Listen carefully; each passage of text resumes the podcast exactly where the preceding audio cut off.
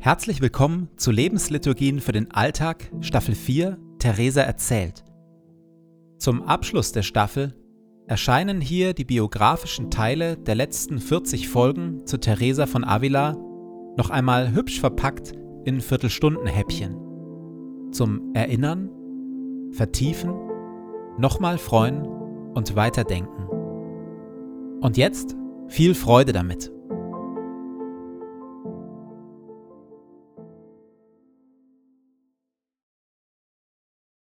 Nach einer Zeit der Stille zu Beginn und einigen Momenten, in denen wir innerlich in die schöne, befreiende Haltung der Demut finden, geht es nun um das Zentrum, um Gott selbst, um Christus als unseren Herrn. Das innere Beten lebt davon, dass wir ihn in den Blick nehmen, ihn suchen, unsere Gedanken auf ihn richten. Gewissenserforschung und Sündenbekenntnis und Kreuzzeichen. Dass dies das erste sein muss, weiß man ja schon. Bemüht euch sogleich, Töchter, in Gesellschaft zu sein. Stellt euch den Herrn bei euch vor. Bedenkt, wer er ist. Tausend Leben würden nicht ausreichen, dass wir begreifen, welche Ehrbezeugungen dieser Herr verdient. Über alle gebietet er, alles vermag er, sein Wollen ist schon vollbringen. Auf ihn allein muss meine Aufmerksamkeit gerichtet sein. In diesem ersten Stadium des inneren Betens arbeitet unser Verstand. Und so wie es im Himmel viele Wohnungen gibt, gibt es auch viele Wege, mit dem Verstand zu meditieren. Manche ziehen Nutzen aus Überlegungen über die Hölle, andere über den Himmel, wieder andere über das Sterben. Manche ermüdet es sehr, falls sie weichherzig sind, immer an die Leidensgeschichte Jesu zu denken. Doch erfahren sie Wonne und Nutzen, wenn sie Gottes Macht und Größe in seinen Geschöpfen betrachten. Oder seine Liebe zu uns, die in allen Dingen aufleuchtet. Es geht also darum, sich einen Wesenszug Jesu oder eine bestimmte wunderbare Tat Gottes innerlich vor Augen zu holen und Gott genau darin zu begegnen, über ihn zu staunen, ihn innerlich anzubeten oder sich von ihm trösten zu lassen. Die Wahl, welchen Wesenszug oder welche Tat Jesu wir uns vor Augen holen, darf dabei durchaus von inneren Bedürfnissen und Emotionen geleitet sein.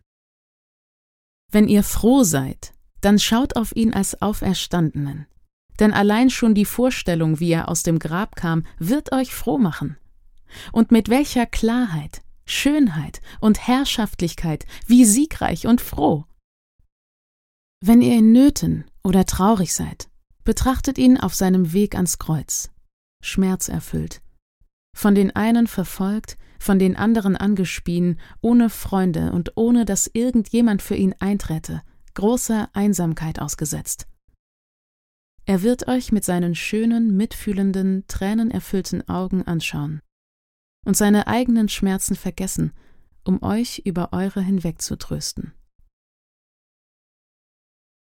Ein solch bewusstes, meditierendes Beten braucht innere Konzentration und Kraft. Aus diesem Grund schreibt Theresa Doch sollte man sich nicht immer damit ermüden, über Christus nachzudenken, sondern auch einfach bei ihm verweilen und mit dem Verstand schweigen. Jetzt hatten wir ja schon ein, zwei Folgen darüber, dass wir auf eindrucksvolle Weise immer aufs Neue daran scheitern, mit unserem Herzen und unseren Gedanken eine Zeit lang einfach nur bei Gott und im Gebet zu sein. Ständig laufen uns unsere Gedanken davon und irrlichtern mal in diese und mal in jene Richtung. Das nervt und frustriert auf Dauer. Auch Theresa. Jahrelang habe ich die Not durchgemacht, mit meinen Gedanken nicht in Ruhe bei etwas bleiben zu können. Ihr müsst euch allerdings bewusst machen, dass es viele Jahre sind, seit eure Seele ihrem Bräutigam entlaufen ist, und dass man sehr gekonnt verhandeln muss, bis sie wieder zur Heimkehr bereit ist. Wir haben unsere Seele und unser Denken so daran gewöhnt, ihrem Vergnügen, oder besser gesagt ihrem Kummer in der Welt nachzulaufen, dass die arme Seele sich nicht mehr auskennt. Wir werden unser gedankliches Abschweifen also nicht verhindern oder es uns zumindest nur sehr langsam abgewöhnen können. Bis dahin müssen wir möglichst klug und hilfreich damit umgehen. Hier ein paar Tipps. Zum einen einen kleinen Notizblock bereitlegen. Wenn mir Gedanken kommen, was ich dringend noch erledigen muss und ich Angst habe, dass ich dies vergesse, notiere ich sie mir stichpunktartig. Nach der Gebetszeit kümmere ich mich dann um sie. Dann, sobald ich merke, dass meine Gedanken mit mir irgendwohin losfahren, steige ich ohne Ärger aus dem Gedankenzug aus und kehre freundlich, aber entschieden wieder ins Gebet und in Gottes Gegenwart zurück. Dann, wenn sich ein Erlebnis, eine Person oder ein Problem immer wieder aufs Neue in den Vordergrund schiebt und mich ablenkt, gewähre ich dem Gedanken eine kleine Audienz und verwandle ihn in Gebet. Danach verabschiede ich ihn wieder. Und schließlich, wenn meine Gedanken zu laut und zu unkontrollierbar werden, konzentriere ich mich auf meinen Atem. Atme mehrmals bewusst ein und aus und begebe mich so aus meinen Gedanken in meinen Körper hinein. Theresa macht uns auf jeden Fall Mut auf diesem Weg. Jahrelang habe ich die Not durchgemacht, mit meinen Gedanken nicht in Ruhe bei etwas bleiben zu können. Und diese Not ist groß. Aber ich weiß auch, dass der Herr uns nicht so sehr im Stich lässt, dass er uns nicht begleiten würde. Und wenn wir es in einem Jahr nicht fertigbringen sollten, dann in mehreren. Ich meine, es sich zur Gewohnheit zu machen, an der Seite des Meisters zu gehen. Das schafft man. Je länger wir das innere Gebet üben, umso mehr wird sich dieses Gebet für uns vereinfachen und uns immer wieder in ein stilles, kraftspendendes Verweilen in der Gegenwart Gottes führen.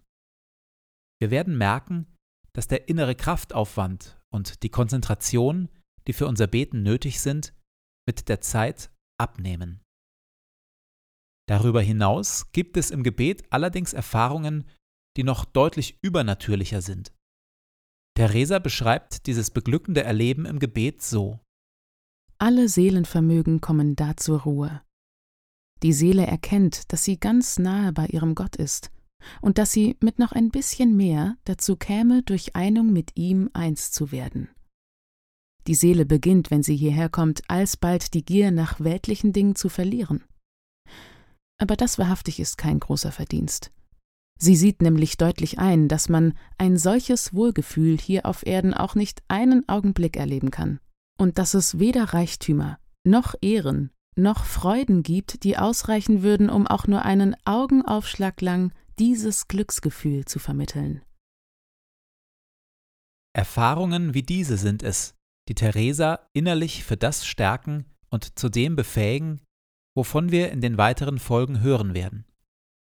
Dabei sind diese Erfahrungen für Theresa keineswegs Mittel zum Zweck. Nein, sie sind das Eigentliche. Die Nähe zu Gott und die Liebe zu Gott, die aus diesen Erfahrungen entstehen, sind das Zentrum dessen, wozu wir Menschen von Gott her berufen sind. Aus diesem Grund und mit allerhand beglückenden Nähe Gottes Erfahrungen im Herzen macht sie ihren Mitschwestern und uns Mut zum Dranbleiben im Gebet. Ich meine, dass sehr viel daran gelegen ist, dass ihr mit entschlossener Entschlossenheit betet. Außerdem ist es sehr notwendig, mit der festen Gewissheit anzufangen, dass ihr bei dem Unternehmen erfolgreich sein werdet, wenn ihr mutig kämpft. Ihr braucht keine Angst zu haben, dass euch der Herr, der euch ruft, um an dieser Quelle zu trinken, verdursten lassen wird. Ihr wisst doch, dass sogar in diesem Leben schon hundert zu eins gegeben wird, und dass der Herr sagt, wir sollen nur bitten, und er werde uns schon geben. Sogar dieses Extraangebot gibt es auf dieser Reise, dass einem sehr viel mehr gegeben wird, als man erbittet. Das ist so, ohne Einschränkung. Ich weiß, dass es so ist. Die Intimität und das Übernatürliche, was Theresa im Gebet mit Gott erlebt, ist selbst geistlichen Menschen in Theresas Umfeld vollkommen fremd. So kommt es, dass Theresa sich selbst und ihren Erfahrungen nicht so richtig über den Weg traut.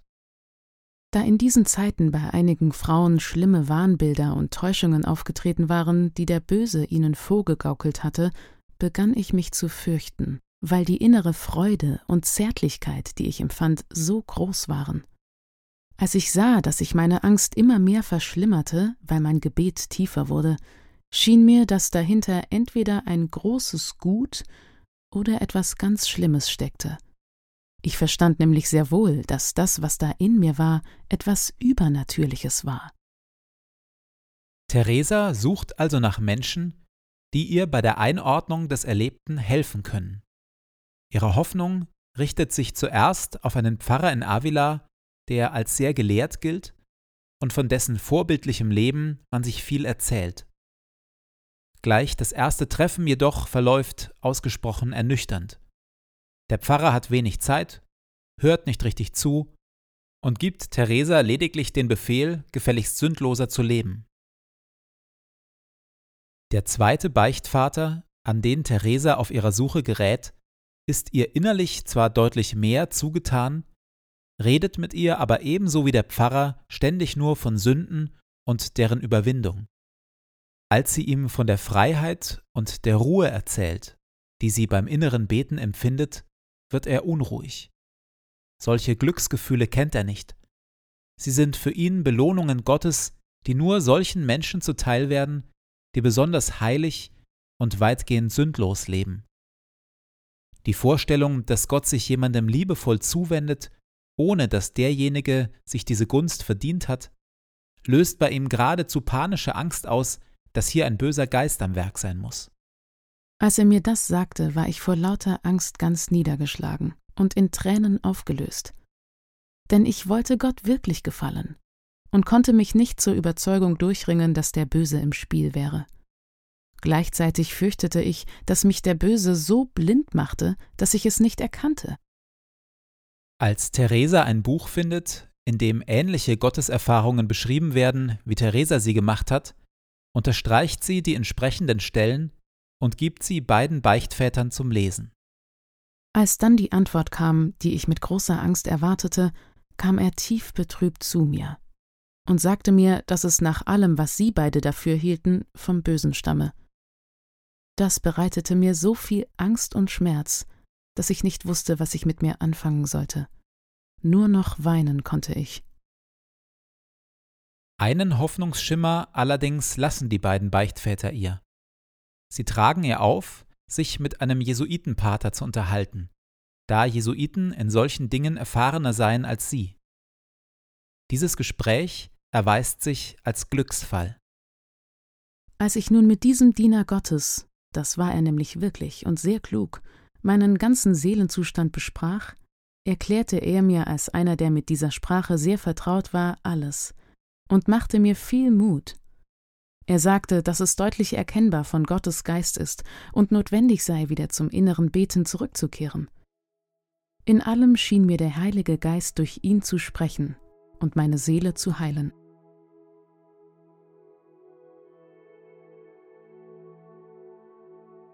Durch wen oder was spricht der Heilige Geist aktuell zu mir und stärkt mich?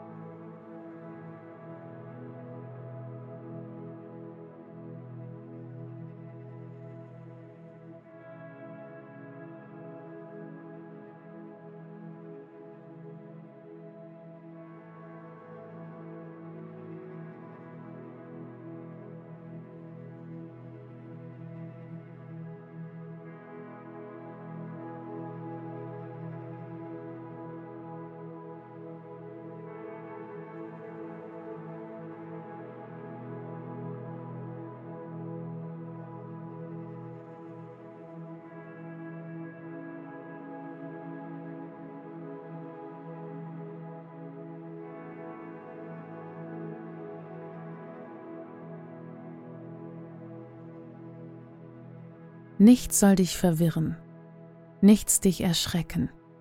Alles vergeht. Gott aber ändert sich nicht. Gott alleine genügt. Wer ihn hat, dem wird nichts fehlen.